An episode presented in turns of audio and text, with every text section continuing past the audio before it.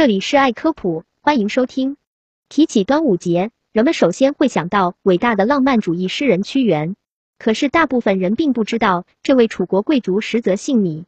在两千多年前，人们为什么尊称他为屈原？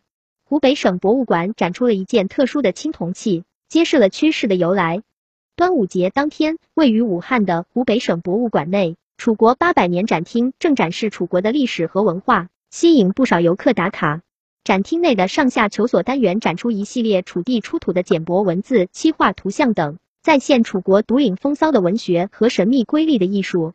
一件置于走廊尽头的青铜器熠熠生辉，其铭文印刻在墙面上，吸引游客驻足。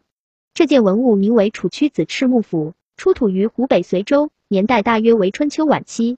釜是盛粮道的容器，器盖和器身形制相同，故而可以倒置。特别珍贵的是。这件器物盖内有铭文六行三十一字，记录了这件青铜器的主人是楚国一位居士，名为赤木的贵族。这件器物是为他第二个女儿芈黄出嫁而特意铸造的一件硬器，也就是陪嫁品。湖北省博物馆讲解员彭新贝为观众介绍说，在先秦，姓和氏是分开的，男性贵族有姓也有氏，但通常不称其姓，平时都是用氏。与之相关，古代男子有名也有字。出生时取名，成年后取字。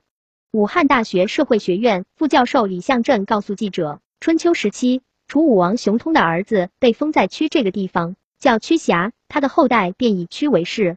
在当时，男子称氏，女子称姓。李向镇说，借助这件器物和铭文，也证实着屈氏的源流。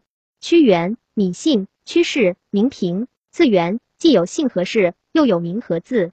后世人们为了方便区分。就逐渐盛行以氏为姓，由此氏和字组合起来，便是屈原称呼的缘由。彭新贝说，如果屈原生活在今天，我们应该叫他米平。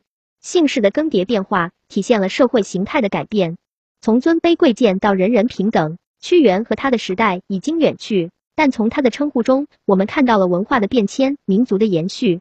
湖北省博物馆馆长方琴告诉记者。我们特意选取陈列一件和屈原所生活的年代较为相近的青铜器，用以实证相关历史，也希望观众能够更加深入地感受楚人上下求索、博大精深的哲思。